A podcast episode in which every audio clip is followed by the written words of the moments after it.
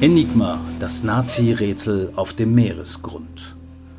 Heute steigen wir ein in die Tiefen der gar nicht so tiefen Ostsee. Auf dem Meeresgrund liegen nicht nur versunkene Schiffswracks, tonnenweise Waffen und Munition aus dem Zweiten Weltkrieg, sondern auch unzählige verlorene Fischernetze. Eine gefährliche Mischung. Bei der Bergung dieser Geisternetze machte Florian Huber, einer unserer Taucher, eine ungewöhnliche Entdeckung Ihm ging eine Enigma, eine Chiffriermaschine der Nazis, ins Netz. Wir fragen den Berufstaucher und Unterwasserarchäologen, wie es dazu kam und was es sonst noch so auf dem Boden der Ostsee zu entdecken gibt.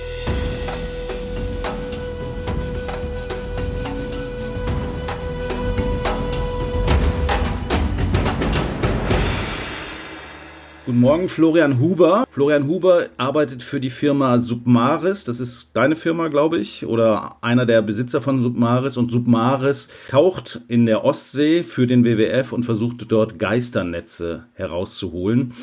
Bei einem seiner Tauchgänge von ihm und seinen Kollegen ist ihm etwas ganz Besonderes ins Netz gegangen, nämlich eine sogenannte Enigma, eine Dechiffriermaschine aus dem Zweiten Weltkrieg.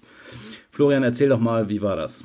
Ja, tatsächlich waren wir wieder mal für den WWF unterwegs, um eben Geisternetze zu suchen. Du hast es ja gerade schon erwähnt. Das heißt, wir sind da mit äh, Sidescan-Sonar unterwegs und tasten den Meeresboden ab. Und wann immer wir eine Anomalie entdecken, das heißt, wenn wir eine Art Ausschlag haben, wo wir denken, ah, das schaut aus wie ein Netzrest, dann tauchen wir runter oder einer unserer Taucher taucht runter, um das zu verifizieren, ob es auch wirklich ein Netz ist. Was ist, das ist das ein Sidescan? Das ist sowas wie Ultraschall oder wie muss man sich das vorstellen? Genau, ein Sidescan-Sonar kann man sich vorstellen, das basiert auf akustischen Methoden und wir schicken sozusagen Schallwellen auf den Meeresboden, die reflektiert werden und aus der Laufzeit berechnet sich dann letztendlich, wie unten der Meeresboden ausschaut. Kennt man vielleicht äh, klassischerweise, wenn man Schiffswrack sich anschaut, dann sieht man da immer, immer diese Umrisse dieser alten Wracks. Genauso kann man aber auch, wenn man äh, dieses Sidescan-Sonar gut bedienen kann, tatsächlich auch Geisternetze erkennen. Mhm. Ist das was, was Fischer auch nutzen? Also wenn die jetzt Fischschwärme, die sind ja, die schmeißen ihre Netze normalerweise auch nicht einfach so ins Meer, sondern wissen ja vielleicht auch mit solchen technischen Hilfsmitteln, wo die Fische so sind. Größere Fische haben auf alle Fälle sowas auch an Bord. Bei kleineren weiß ich es nicht. Die haben auf alle Fälle ein Echolot an Bord. Die sehen also einfach nur die Tiefe. Die kennen in der Regel ja auch ihre Fanggebiete. Also ich kann nicht sagen, ob jeder Fischer das an Bord hat. Man muss auch tatsächlich dieses äh, Gerät erstmal lernen zu bedienen. Vor allem muss man eben auch äh, das, was man sieht, interpretieren lernen. Ja, also der Boden schaut einfach sehr ja, bunt gemischt aus und man muss einfach wirklich aus, anhand der Erfahrung sagen können, okay, das sind jetzt äh, Steine, das ist eine Seegraswiese und da könnte sich aber jetzt ein Geisternetz verstecken, weil diese Netze, die sind ja letztendlich aus Plastik, die reflektieren eigentlich gar nicht wirklich so viel. Oftmals ist es die eingewebte Bleileine, die da ein ganz schwaches Echo wiederwirft. Und das können wir eben mittlerweile, nachdem wir es ein paar Jahre machen, schon ganz gut erkennen. Aber wir müssen halt immer noch mal runtertauchen, um hundertprozentig sicher zu sein. Manchmal ist es auch einfach nur ein Stück Leine oder gar nichts oder ein altes Kabel. Das heißt, nach jedem Verdachtsfall kommt ein Verifikationstauchgang von uns und äh, wenn es ein äh, Netz ist, dann fangen wir an, es zu bergen. Also ihr fahrt quasi auf, auf Gutdünken erstmal los, macht euren Sonar an und dann piept's und dann springt ihr ins Wasser und guckt nach, ob es auch äh, ein Geisternetz oder irgendwas anderes ist, ein alter Eimer. Genau, wir sammeln in der Regel erstmal Positionen. Ja. Wir fahren mehrere Tage ein Gebiet ab, flächendeckend, und äh, dann haben wir am Schluss, sage ich mal, zehn äh, Verdachtspositionen und dann kommen wir irgendwann äh, ein paar Tage später wieder mit unseren äh, Tauchern oder wir sind ja immer noch die gleiche Gruppe, nur haben wir dann eben die Tauchklamotten dabei und dann springen wir rein und arbeiten diese zehn Positionen ab. Von, von diesen zehn Positionen, sagen wir mal, sind dann sieben Geisternetze. Und dann beginnt die Arbeit, dass wir die dann abbergen. Ihr habt das jetzt im November gemacht, ist ja ziemlich kalt. Kann man auch im Sommer machen oder macht ihr das ganze Jahr über? Ja, wir sind letztendlich das ganze Jahr über im Einsatz. Also wir haben jetzt gerade, sag ich mal so Januar, Februar ist eher ein bisschen Pause. Das gibt uns ein bisschen Zeit, Berichte zu schreiben, äh, neue Projekte wieder vorzubereiten. Aber im Prinzip sind wir schon das ganze Jahr unterwegs, solange das Wetter halt so ist, dass wir rausfahren können. Also es sollte halbwegs windstill sein. Okay, im November habt ihr eben nicht nur ein Geisternetz rausgezogen, sondern auch eine Enigma. Was verbirgt sich hinter diesem rätselhaften Wort oder dieser rätselhaften Maschine. Genau, das war tatsächlich ein äh, absoluter Zufallsfund. Wir haben eben nach einem Netz getaucht und der Michael kommt wieder hoch und sagt, ja, alles klar, da ist ein Netz und da hängt eine alte Schreibmaschine drin. Und ähm, der Michael ist Biologe und hat halt mit, mit Geschichte und mit Archäologie eigentlich weniger am Hut. Aber bei mir hat das natürlich sofort geklingelt, weil ich mir dachte, wer schmeißt denn eine alte Schreibmaschine mitten in die Ostsee? Das ist äh, erstmal ungewöhnlich. Obwohl die Leute schmeißen jeglichen Müll weg, aber so weit entfernt von Land, erschien mir zumindest komisch. Und ich weiß, dass eben in der Geltinger Bucht, da wo wir an dem Tag unterwegs waren, im Mai 45 sich über 50 U-Boote und andere Schiffe versenkt haben. Da gab es also den Regenbogenbefehl. Das hieß von der obersten Führung, alle Schiffe versenken, damit sie eben nicht den Feinden in die Hände fallen. Und von daher dachte ich mir schon, na gut, vielleicht könnte diese Enigma ja im Zuge dieses Regenbogenbefehls über Bord gegangen sein. Du hast dir gleich gedacht, das könnte nicht nur eine Schreibmaschine sein. Ich meine, ich weiß nicht, was in so Schiffen gab es vielleicht auch mal Schreibmaschine, sondern es könnte so eine Dechiffriermaschine sein. Das war schon gleich der Verdacht von, von dir. Ich wollte es nicht glauben, weil ich gedacht habe, dass wir gar nicht so viel Glück haben. Aber ich habe erstmal echt nicht an eine Schreibmaschine gedacht, sondern ich dachte so, okay, hier Zweiter Weltkrieg, U-Boote haben sich versenkt, die hatten alle eine Enigma an Bord könnte eine Enigma gewesen sein. Und äh, zwei Wochen später waren wir dann eben wieder da. Wir hatten schlechtes Wetter, mussten also warten. Und äh, zwei Wochen später konnten wir an dieser Stelle erneut tauchen da sah ich dann erstmalig selber sozusagen die Enigma in diesem Netz. Wir haben das dann alles gleich äh, gefilmt und hochgeholt und letztendlich war dann erst äh, hundertprozentig klar, äh, dass es eine Enigma ist, als das Ding an Bord stand und wir das Ganze in Ruhe untersuchen konnten. Ja, das war nämlich auch meine Frage, weil als ich die Bilder gesehen habe, habe ich gedacht, ja, mein Gott, irgendwie, die haben gleich eine Kamera dabei und fotografieren und dann waren auch noch einige Tasten gesäubert, schien mir zumindest so. Und ich habe in der Vergangenheit öfter mal so gedacht, na ja, jetzt haben sie wieder irgendwo einen Manta von einer Angelschnur befreit oder so. Wieso haben die eigentlich eine Kamera dabei? Äh, meistens sind es dann Tauchschulen, die so ein bisschen Werbung da auch machen. Oder ist das inzwischen üblich, dass die Taucher alle irgendwie Kamera und Fotoapparat dabei haben, um solche Dinge auch aufzunehmen? Also bei uns ist es auf alle Fälle üblich. Ich sage immer, die stärkste Waffe des äh, Forschungstauchers ist letztendlich die Kamera. Wir, wir dokumentieren eigentlich immer alles und es gibt eigentlich so gut wie keine Tauchgänge, wo nicht eine Kamera dabei ist, weil das einfach zu unserer Arbeit gehört. Und wir drehen ja auch Dokumentationen für den NDR, für Terra X und so weiter und so fort. Das heißt, wir haben eigentlich immer Kameras an Bord, sowohl über als auch unter Wasser. Und hinzu kommt ja auch, dass wir ja schon den Verdacht hatten, da liegt eine Schreibmaschine drin. Also war klar, okay, hey, wir filmen das Ganze. Wenn jetzt eine Schreibmaschine am Schluss ist, dann haben wir halt Quatsch gefilmt, macht ja nichts, löscht ihr wieder und gut ist. Wenn es aber wirklich eine Enigma ist, dann ist es gut, wenn wir das Material haben. Und daher, ich habe das auch gehört, das heißt so, hm, komisch, da war zufällig ein Fernsehteam an Bord. Äh, nee, wir sind unser eigenes Fernsehteam und zu 95 Prozent läuft die Kamera, wenn wir arbeiten. Okay, also ihr habt die Maschine nicht vorher reingeschmissen, um sie dann wieder rauszuholen. Aber ich habe gesehen, einige Tasten waren gesäubert oder äh, sind die tatsächlich nach 70 Jahren noch so lesbar gewesen? Tatsächlich waren die Tasten das erste, was man äh, wunderbar erkennen konnte. Die sahen also wirklich aus wie neu. Es sind ja nicht mehr alle da. Ich glaube, es sind noch fünf, sechs sind noch da, wo man perfekt erkennen kann, um welche Buchstaben es sich handelt. Da war vielleicht ein halber Millimeter Sand drüber, den, den wir dann halt, während wir gefilmt haben, so ein bisschen sauber gemacht haben. Aber wir haben da gar nichts verändert. Das Ding lag da so unten in diesem Netz und so haben wir das Ding hochgeholt und äh, dann äh, auch äh, abgegeben. Also da haben wir äh, gar nichts äh, verändert, sondern einfach so dokumentiert, äh, wie wir das immer machen als, als Archäologen. Wir kommen ja. an einen Tatort letztendlich und dann wird dieser Tatort dokumentiert mit, mit entsprechend archäologischen Methoden. Und in dem Fall war es halt eine Enigma, ein Einzelfund. Da lag jetzt auch nichts daneben oder dabei. Die lag einfach verheddert in dem Netz. Da gab es also keinen Fundzusammenhang, so wie wir Archäologen das immer gern haben. Ähm, von daher konnte man das Ding auch sofort mit nach oben nehmen, um dann eben festzustellen, dass es es tatsächlich so eine Enigma ist. Okay, es gibt ja auch die, das ist ja nun wirklich ein historischer Fund oder sagen wir mal ein, ein, um die sich viele Legenden bilden. Selbst Hollywood hat das verfilmt. The Imitation Game. Du bist Historiker, Archäologe. Der Film zeichnet die Geschichte ja ein bisschen nach, wie die Briten quasi diese Enigma oder den Code entschlüsselt haben. Ist das relativ nah an der äh, Realität der Film oder ist da viel Hollywood-Gedöns dabei? Ja, da ist natürlich auch ein bisschen Hollywood-Gedöns dabei, ganz klar. Sonst funktioniert, glaube ich, so ein Film nicht. Aber im Kern äh, erzählt er die wahre Geschichte. Es war nicht nur Alan Turing, der dort quasi großartiges geleistet hat, sondern es war ein riesiger Stab von äh, Kryptologen, die da gearbeitet haben. Es waren auch nicht nur die Briten, sondern im Vorfeld waren zum Beispiel auch schon die Polen, die Grundlagenforschung geleistet haben. Die kommen da so ein bisschen äh, zu kurz. Die Alliierten allgemein haben auch unglaublich viel Aufsehen darum gemacht, Enigmas von U-Booten und Schiffen zu kapern. Ja, also es gibt also wirklich krasse Stories, muss man sagen. Auch die hat Hollywood schon verfilmt, wie die äh, Briten ein U-Boot äh, stoppen, aufbringen und bevor das Ding äh, untergeht, entern, um die Schlüsselunterlagen, Geheimunterlagen, aber auch ein Enigma äh, vom Bord zu holen. Das wurde dann immer sofort nach London, nach Bletchley Park gebracht, da wo Alan Turing und sein Team saßen.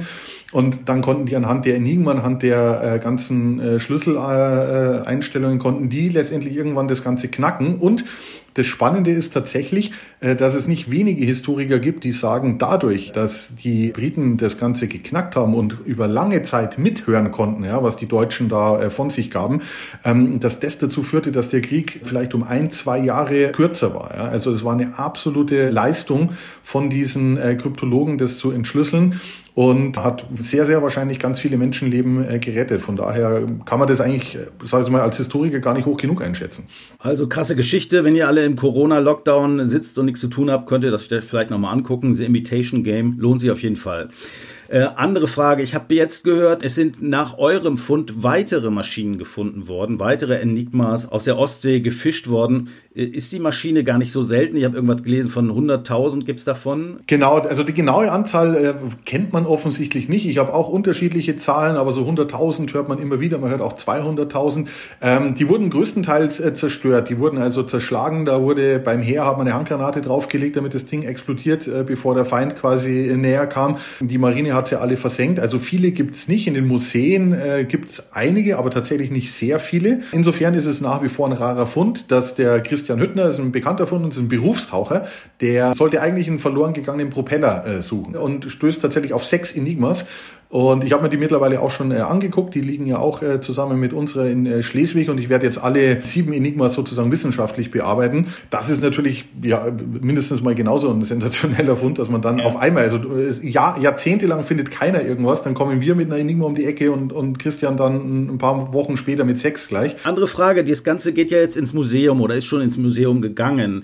Äh, also ich hätte jetzt gedacht, naja, kann man sowas nicht auf Ebay verticken? Ja, das wird auch gemacht. Also ich habe mir das schon mal angeguckt, bei Sotheby's oder so, also bei, bei großen Auktionshäusern werden Unsummen bezahlt. Also teilweise weit über 100.000 Euro wurden für so eine Maschine schon ähm, bezahlt. Allerdings ähm, funktionsfähige Maschinen, die nicht im Wasser lagen. Ja, also es ist tatsächlich erstaunlich, was diese Maschine umgibt. Mick Jagger äh, besitzt wohl eine Enigma. Ich kenne jemanden, der baut die nach für Museen. Der nimmt auch Unsummen dafür. Also die Leute sind was? wirklich bereit, viel äh, Geld zu zahlen. Äh, das ist aber für uns keine Frage. Ich bin Archäologe und äh, auch nach dem Gesetz hier ist das ein Fund, der dem Land Schleswig-Holstein gehört. Ähm, und wenn das jetzt halt in einem richtigen Kontext präsentiert wird künftig im Museum, dann ist das einfach ein, Gerät, was einfach über die letzten Tage des Krieges berichtet und dann kann das auch einen Nutzen haben, einen Lehrnutzen sozusagen, dass man sich einfach mit, mit diesen letzten Kriegstagen nochmal beschäftigen kann. Okay, ähm, das Bernsteinzimmer hast du aber nicht zufällig auch noch nebenbei gefunden? nee, da wird ja gerade vermutet, dass es in Polen liegt in einem Schiffswrack. Da ist ein, äh, tatsächlich auch ein Bekannter, den ich kenne, dran. Aber das ist auch noch zu früh. Da wird es vermutet. Was da genau dran ist, weiß ich nicht. Aber wir suchen nicht aktiv danach, nein. Okay, aber eigentlich warst du ja nicht auf der Jagd nach einer Enigma, sondern auf der Jagd nach Geisternetzen. Das ist ja nicht so ganz einfach, habe ich gelernt. Uh, ursprünglich dachte ich, na ja, okay, da kann man vielleicht Sporttaucher auch einsetzen. Die Bergung von Geisternetzen Ganzen ist jetzt äh, ziemlich harte Arbeit, richtig? Das stimmt, ja. Also es geht natürlich schon mal damit los, wie ich ja schon beschrieben habe, man muss die Dinge auch erstmal finden. Ja, man kann natürlich an ein altes Schiffswrack gehen, da verheddern sich oftmals Netze, aber wir wollen halt auch in die Fläche gehen und deshalb setzen wir ja mit dem WWF zusammen eben diese Sidescan-Sonartechnik ein, um einfach wirklich großflächig uns die Ostsee anzuschauen. Fährt man dann so schachbrettartig da drüber oder wie macht man das? Wir suchen uns quasi im Vorfeld ein Gebiet aus, das wir abfahren wollen und dann sind wir also an der ganzen Küste in Schleswig-Holstein unterwegs. Ob das äh, Fehmarn ist, ist, Kieler Förde hier oder eben Flensburger mhm. Förde. Ähm, punktuell sind wir überall unterwegs. Die ganze Ostsee, deutsche Ostsee, schleswig-holsteinische Ostsee, die werden wir nicht abfangen können erstmal oder das würde sehr, sehr lange dauern. Aber punktuell, um einfach schon mal einen Eindruck zu bekommen, wie groß ist die Problematik der Geisternetze überhaupt. Und äh, ja, dann geht's runter und dann muss man eben diese Netze hochholen. Und das ist zuallererst mal klar. Man kann sich da drin verheddern. Ähm, die Sicht äh, kann relativ schnell gen Null gehen. Dann siehst du da unten gar nichts mehr. Wenn du dich verhedderst, musst du ruhig bleiben, musst dich rausschneiden oder dein Partner muss dich rausschneiden. Ist das schon mal passiert? Seid ihr schon mal hängen geblieben? So minimal. Aber man muss auch dazu sagen, diese Netze, die wir finden, diese Stellnetze, das sind oftmals so, so ganz lange äh, Würste, die da am Meeresboden liegen und ein bisschen Netz hängt da auf. Das ist ganz unterschiedlich. Bei Schleppnetzen kann es anders sein. Wenn du ein riesiges großes Schleppnetz hast, was über ein Wrack hängt, ja, dann ist die Chance, dass man sich da verheddert, größer wie diese Würste, die dann einfach nur so am Boden liegen. Aber trotzdem, es ist Vorsicht geboten. Dann müssen die angehängt werden, nach oben gebracht und dann zieht man sozusagen diese Netze, die ja auch 100, 200 Meter lang sein können, und dann eben voll sind mit Sand, mit Tieren, mit Algen, dementsprechend schwer, zieht man das quasi Meter für Meter an Bord. Und das ist einfach, ja, das ist eine dreckige Arbeit, das ist eine anstrengende Arbeit, das ist, äh, ja, das ist einfach, muss halt gemacht werden. Ihr taucht auch nicht mit Flaschen, sondern ihr seid mit Schläuchen unterwegs oder wie muss man sich das so vorstellen? Ja, unterschiedlich sind wir auch mal, aber in der Regel sind wir von Einsatz zu Einsatz unterschiedlich. Aber wir sind sehr gern autonom unterwegs und je mehr Seile und auch Schläuche und so du da unter Wasser hast, desto höher ist natürlich auch die Chance, dass man sich verheddert. Das heißt, das muss man im Vorfeld immer klären. Wenn so ein Netz auf fünf Meter Tiefe im Sandboden liegt, dann muss ich nicht mit dem Schlauch da runtergehen, sonst dann springe ich da ganz normal rein und dann wird das Netz äh, angepickt, äh, das Ende nach oben gezogen und dann wird letztendlich von Bord aus einfach gezogen, bis das Ding da ist. Und während wir das Netz reinziehen, versuchen wir auch schon Tiere rauszuschneiden. Also da sitzen ganz oft eben äh, Krebse drin, die sich da drin verheddert haben oder auch Seesterne. Die versuchen wir einfach sofort raus und wieder zurück ins Meer zu schmeißen. Und das ist tatsächlich dann auch der nachdenkliche Teil, finde ich zumindest. Ich bin ja von Haus aus kein Biologe, ich bin ja Archäologe, aber ähm, ich arbeite eben mit meiner Firma und mit meinen Jungs sehr viel biologisch. Und das ist was, was, was mich persönlich dann schon mitnimmt oder bedrückt irgendwie, wenn man wirklich diese ganzen Tiere da drin sieht, die sich da drin verheddern. Auch, auch die Toten, die wir nicht mehr retten können. Also da verheddert sich ja wirklich alles drin. Und manchmal kann man auch nur einen Fisch rausschneiden, dann freut man sich, auch wenn das nur ein minimal kleiner Tropfen auf den heißen Stein ist.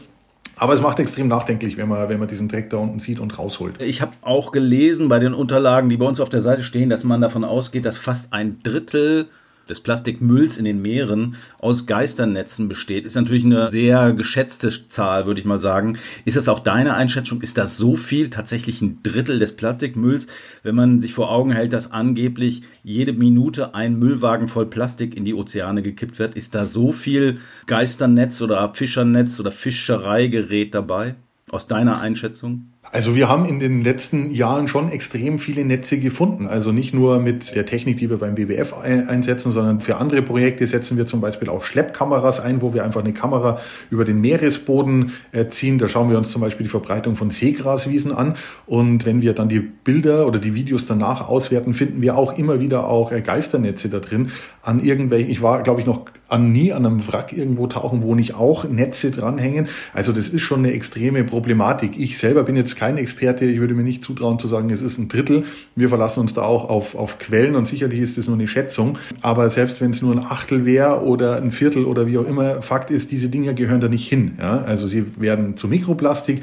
Das ist nicht gut und ähm, die Tiere oder die, die Netze fischen erstmal noch weiter. Und wenn man weiß, dass so ein Netz 400 Jahre letztendlich weiter fischen kann, bevor es irgendwann mal zerfällt, dann kann man sich vorstellen, wie viel Schaden so ein Netz anrichten kann. Und ich glaube, vielleicht ist die Ostsee nicht ganz so betroffen wie andere Länder, aber egal, wenn man einfach mal die Augen aufhält und in einem Mittelmeerhafen ist oder wo auch immer und sich die Fischer anschaut, überall, das ist, ist alles voll mit Plastik, die, die haben immer diese Netze dabei, die ganzen Fangkörbe von Hummer und so weiter und so fort. Also Plastik ist überall und leider kommt es halt in die Meere, ja. Äh, Meine andere Frage, in der Ostsee ist ja noch relativ einfach, das Ganze zu bergen, weil die Ostsee nicht so tief ist. Wie tief geht ihr denn überhaupt und wie macht man das an anderen Stellen, wo man vielleicht äh, nicht mehr runtertauchen kann? Ja, wir sind tatsächlich im flachen Bereich unterwegs. Das ist alles im Bereich 5, 10, 15, 20 Meter. Aber tatsächlich ist es beim Tauchen so, je tiefer du tauchst, desto aufwendiger wird es. Wir selber tauchen schon auch tief, jenseits der 50 Meter. Aber dann hast du nicht mehr so viel Zeit, ja. Und äh, wir sind immer, wir, wir arbeiten immer gegen die Zeit. Also in, wenn du in 50 Meter Tiefe in äh, Netz bergen willst, dann hast du letztendlich nicht so viel Zeit, wie wenn du das in fünf Meter Tiefe bergen willst. Und ähm, dann muss man einfach sich genau einen Plan machen, äh, wie man das macht. Äh, man braucht vielleicht mehrere Taucher, man muss einfach nacheinander rein. Das ist also schon sehr aufwendig. Je tiefer es wird, desto aufwendiger ist es. Und wenn es dann mal in Tiefen geht, jenseits da, wo wir arbeiten können, ich sag mal, jenseits der 80, 100 Meter macht es eigentlich kaum mehr Sinn, weil der Aufwand dann wirklich extrem ist. Dann wird man überlegen müssen, wenn man diese Netze birgt, ob man äh, dann letztendlich ja mit Tiefseetechnik erarbeitet, mit, mit, mit ROVs, mit ferngesteuerten ROVs oder so. Was ist ein ROV? Ein ROV ist äh, ja ein ferngesteuerter kleiner Roboter sozusagen, den, den man von der Oberfläche aus äh, steuern kann, der ausgerüstet ist mit starken Lampen, mit einer Kamera, der kann aber auch Greifarme und ähnliches dran haben und mit dem äh, kann man dann sozusagen den Meeresboden erkunden in Tiefen, wo wir als Taucher gar nicht mehr unterwegs sind. So, ne? Also damit fährst du in 1000, 2000, 5000 Meter rum. Ich weiß allerdings nicht, ob diese ROVs jemals schon eingesetzt wurden, um Geisternetze zu bergen. Aber es ist ein guter Punkt, denn die Dinger liegen eben nicht nur flach, also diese Stellnetze ja, aber küstennah sind natürlich sehr viele Fische, das, das ist klar und wahrscheinlich mehr, wie wenn du irgendwo mitten im Meer bist. ist. Aber sicherlich liegen diese Netze auch in großen Tiefen und da wird man künftig auch überlegen müssen, wie man da diese Netze nach oben bringt. Noch ein anderes Thema. Da liegen ja nicht nur Netze, sondern es liegt auch jede Menge anderer Müll äh, da unten rum. Ein Stichwort, was immer wieder diskutiert ist, ist Munition. Gerade in der Ostsee. Wir haben jetzt die Enigma, das ist ja letztendlich auch Kriegsgerät. Äh, da äh, wurden ja nicht nur leere U-Boote versenkt, die man wieder hochgeholt hat oder Enigmas, sondern auch jede Menge Munition. Wie ist deine Wahrnehmung als Taucher bei dieser Thematik und wie funktioniert die Bergung da? Ja, also es ist tatsächlich so, dass wir als äh, Forschungstower auch äh, eigentlich jedes Jahr immer wieder auf Munition stoßen, egal ob wir in der Nordsee unterwegs sind, also rund um Helgoland, war ich vor zwei Jahren tauchen, sollte eigentlich biologische Proben nehmen und guck mich dann um und denk mal so, hm, was ist denn, irgendwas verrostetes liegt da neben mir? Und dann schaue ich nach links und nach rechts und tauche einen Meter höher und schaue mich um und merke dann, ich bin in einem, in einem kompletten Bombenfeld gelandet. So, ne? Also da lagen dann auf einmal, keine Ahnung, zehn Fliegerbomben. Wir finden die hier in der Ostsee vor zwei Jahren auch bei einer Geisternetzsuche haben wir tatsächlich auch eine britische Bombe, glaube ich, gefunden. Allerdings ist es da so, da haben wir nichts mit zu tun. Da gibt es den Kampfmittelräumdienst, da gibt es Spezialisten.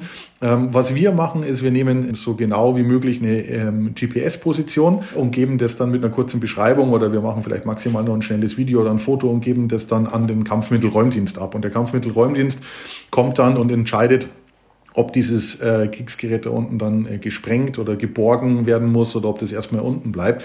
Fakt ist aber offensichtlich auch, äh, dass es 1,6 Millionen Tonnen Kampfmittel noch in der Nord- und Ostsee gibt. Ja, und das ist unglaublich viel. Weltweit wird das auch der Fall sein. Also ich weiß eben aus archäologischer Sicht, dass wir 10.000 Schiffswracks aus dem Zweiten Weltkrieg liegen haben, die auch alle natürlich noch voll sind mit dem, was sie damals geladen hatten. Also das sind natürlich Kampfstoffe, Munition. Wir waren in Mikronesien äh, tauchen, in Truck Lagoon. Da sind wir durch Schiffsbäuche getaucht von japanischen Wracks. Da stehen noch die Panzer in den Hallen, da stehen noch Flugzeuge drin. Da ist alles voll mit Fässern, mit Munition, mit Torpedos. Das liegt da alles. Wir haben das damals eben auch für Terra X dokumentiert. Es ist ein massives Problem, ähm, was ja zwar mittlerweile auch bewusst ist, aber ich glaube, das äh, wird auch noch viel Zeit in Anspruch nehmen und, und viel politischen Willen in Anspruch nehmen, dass man das birgt. Ist aber eigentlich komisch, man hört eigentlich nie, dass sowas mal hochgeht oder kriegt das einfach keiner mit? Ja, das ist eine gute Frage. Also das muss auch nicht unbedingt hochgehen. Das ist einfach so, dass äh, diese Bomben einfach ganz langsam ihre Giftstoffe abgeben in die Umwelt. Und es gibt da mittlerweile auch schon Untersuchungen vom Geoma oder auch vom Thünen-Institut, die dann sozusagen die Flora und Fauna rund um diese Munitionsversenkungsgebiete untersucht haben. Und da kann man sehr wohl eben Krankheiten bei den Fischen und erhöhte Werte feststellen. Also es ist ein Problem. Das muss nicht immer gleich e-, explodieren. Und auch das Öl, äh, was zum Beispiel noch in diesen ganzen äh, Bäuchen der, der Schiffswracks aus dem Zweiten Weltkrieg liegt, das tropft so peu à peu raus. Kann aber auch sein, dass das jetzt, wenn die irgendwann mal durchrosten, und das wird Fakt sein, ja, die liegen jetzt seit 75, 80 Jahren da unten, ähm, und irgendwann rosten die durch, dann kann das zu massiven Problemen kommen und, und das, das kennen wir auch. Also wenn man sich die Blücher anschaut, das ist ein Schiff, was im Oslo-Fjord liegt, da ist immer eine kleine Öllache drüber. Äh, in Truck Lagoon in Mikronesien haben wir selber gesehen, wie kleine Ölbläschen nach oben kommen. Das ist letztendlich nur eine Frage der Zeit, bis das Öl austritt. Und bei den Bomben ist es meines Wissens so, dass die nicht unbedingt äh, hochgehen, sondern dass die eher äh, Kampfstoffe, Giftstoffe in die Umwelt Giftstoffe freisetzen. Mhm, okay. Zurück zu den Geisternetzen. Wir haben gelernt, das ist eine Sache für Profis, aber der WWF hat auch eine App rausgegeben für Hobbytaucher. Die können mit dieser App, wenn sie solche Netze finden, den Standort markieren, damit ihr hinterher losfahren könnt, um die zu bergen. Macht das Sinn? Taucht überhaupt in der Ostsee jemand als Hobbytaucher? Ja, doch, es sind äh, sehr viele Leute in der Ostsee unterwegs. Die äh, Ostsee ist jetzt äh, vielleicht nicht das beste Gewässer für, für Sporttaucher, aber das ist ja immer Geschmackssache. Es ist dunkel und, und kalt und auch ein bisschen atemarm, aber man kann der Ostsee durchaus was abgewinnen. Und es gibt sehr wohl viele Taucher und die Taucher engagieren sich ja auch gern für den Umweltschutz und das ist super. Von daher finden wir das natürlich eine ganz tolle Sache, dass mit dieser Geistertaucher-App jetzt eine Möglichkeit besteht, dass die Taucher einerseits Funde melden, das ist auch schon passiert, auch aus unserem Dunstkreis, Bekanntenkreis, Bereich sozusagen, wo wir Taucher kennen, die dann wissen, ah, okay, da können wir die anrufen oder das kann ich in die App reintackern und dann fahren wir raus und gucken. Die können aber auch diese Geisternetze verifizieren. Das heißt, äh, da ist eine Position und äh, wenn wir selber noch nicht die Zeit hatten zu gucken, ist es wirklich ein Geisternetz, kann theoretisch jemand anders hintauchen, sich das anschauen und dann sagen, äh, ja, ist ein Geisternetz und schickt uns sogar noch ein Foto mit. Also man kann sich engagieren, was der WWF einfach nicht möchte, ist, dass Leute selber hergehen und diese Netze nach oben holen. Es gibt Organisationen, die das auch machen, die entsprechend ausgebildet sind. Es hat auch einfach was mit Versicherungen zu tun, dass man äh, als Sportler einfach nicht mehr versichert ist, wenn man sowas macht. Und nicht jeder Sportler hat auch gleich sein Boot dabei, um so ein Netz hochzuziehen. Ja. Vom Strand aus tauchen gehen und sich ein Netz anschauen oder melden ist eines, aber das Ganze hochholen und dann vor allem auch noch äh, entsorgen. Es ist ja nicht so, dass das bei uns auf dem Schiff liegen bleibt, sondern man muss im Vorfeld entsprechende Spedition beauftragen, die das Ding abholt, äh, weil das ja Sondermüll ist und so weiter und so fort. Die Netze sollten bestenfalls ja auch nochmal gereinigt werden. Das heißt, wir schneiden dann die ganzen Tiere raus. Es ist ein großer Aufwand und da, da bietet sich logischerweise eine professionelle äh, Firma besser an, wie jemand, der vom Strand aus am Nachmittag einfach nur eine Runde tauchen will. Aber diese Leute können eben unglaublich viel Hilfe leisten, indem sie äh, ja, Netze finden oder verifizieren dann, so wie wir das auch machen. Wie viele Netze habt ihr rausgeholt in den letzten Monaten, Jahren? Also die letzte Aktion da in der Geltinger Bucht, da waren das bestimmt, sag ich mal, ja, zehn Netze oder so, fünf, sechs große Big Packs voll. Da müsste ich tatsächlich in den Unterlagen nachschauen. Aber es sind schon etliche und wir haben vor allem auch noch viel mehr Positionen. Und sobald das Wetter jetzt hier besser wird, dann geht's auch wieder raus und dann äh, machen wir weiter. Wir wollen dieses Jahr dann ja auch neben der Ostsee auch in die Nordsee im Auftrag des WWF und auch da anfangen, uns um Geisternetze zu kümmern. Also da ist noch viel zu tun. Arbeitslos werdet ihr offenbar nicht. Äh, in der Ostsee ist noch einiges rauszuholen und dann könnt ihr auch in der Nordsee weitermachen. Falls ihr das Bernsteinzimmer irgendwann finden solltet, sagt rechtzeitig Bescheid, dann äh, machen wir eine Flasche Sekt auf. Vielen Dank. Florian Huber. Wenn ihr euch die ganze Aktion noch einmal anschauen wollt, es gibt auf unserer Website wwf.de ein Video von der Bergung der Enigma, das ihr mit etwas Suchen auch auf YouTube finden könnt. Falls ihr als Hobbytaucher mal über ein Geisternetz stolpern solltet, dann sei euch nochmal die sogenannte Geistertauch-App des WWF ans Herz gelegt. Die heißt auch genauso, Geistertauch-App. Die könnt ihr natürlich kostenlos in den gängigen App Stores herunterladen. Euer Smartphone lasst ihr aber besser an Bord, denn die sind in der Regel nicht so haltbar wie die alten Dechiffriermaschinen. Das war's von Überleben in dieser Woche.